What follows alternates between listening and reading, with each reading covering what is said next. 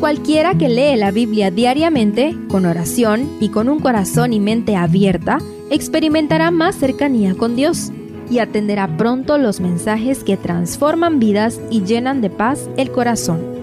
Únete en la lectura de la Biblia en Reavivados por su palabra.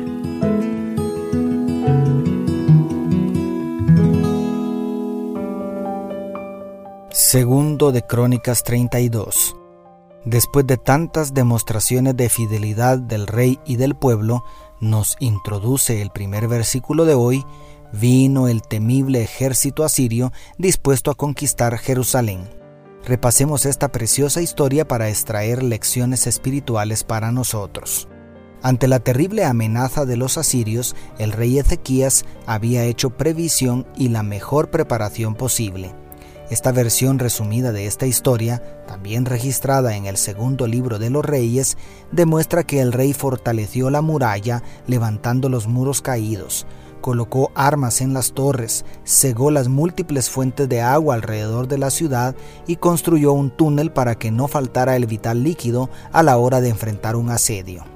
Aunque este resumen pareciera indicar que todas estas acciones fueron una reacción ante la amenaza de Asiria, en realidad Ezequías tendría que haber iniciado mucho antes para hacer de Jerusalén una fortaleza inexpugnable. La diligencia de este rey ilustra perfectamente la parte humana del éxito. Dios no apoya la pereza ni la negligencia. El Señor se goza en ayudar a sus hijos que se esfuerzan por hacer bien su parte.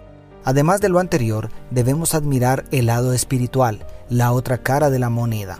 Ezequías sabía que humanamente no tenían ninguna posibilidad ante las fuerzas asirias, pero el rey tenía una visión espiritual de las cosas. Interpretó las blasfemias y ofensas de los emisarios del malvado rey asirio como una provocación a Jehová, Dios de Israel.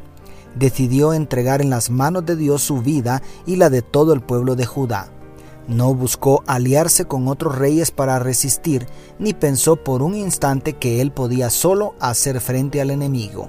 Este capítulo lo describe de rodillas junto al profeta Isaías, clamando a Dios por salvación, y las oraciones fueron escuchadas y respondidas oportunamente. Esto nos invita a considerar todas nuestras batallas a la luz del conflicto cósmico entre Cristo y Satanás.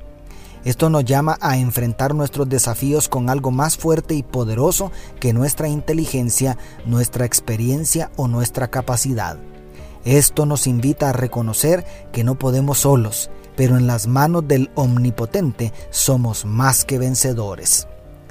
Como resultado de la ferviente intercesión del rey y el profeta, el Señor Todopoderoso intervino en favor de su pueblo, derribando a los más valientes guerreros del ejército asirio.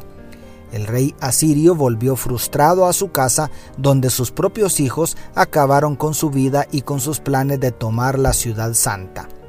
Ni con todos los preparativos que había hecho Ezequías podría haber soportado la invasión de los crueles asirios se necesitaba la intervención divina. Solamente un milagro podía librar a Judá y así fue. Fue la misericordia divina la que salvó a Ezequías y a su pueblo.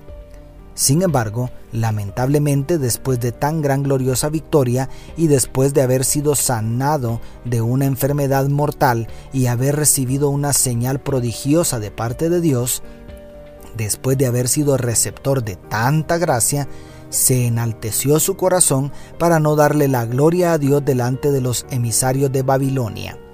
Esa pequeña mancha en el perfecto currículum de Ezequías trajo la ira de Jehová sobre Judá. No obstante, el registro del cronista dice que Ezequías se arrepintió y la desgracia se detuvo hasta que el rey descansó en paz el sueño de la muerte. Cuán aleccionadora es esta parte de la historia. Cuando Dios nos lleva de victoria en victoria, no debemos bajar la guardia, sino buscar con más fuerza una relación íntima con nuestro Señor. Pocos salen invictos de las mieles del éxito. En las buenas y en las malas necesitamos aprender a depender de Dios. Dios te bendiga, tu pastor y amigo Selvin Sosa.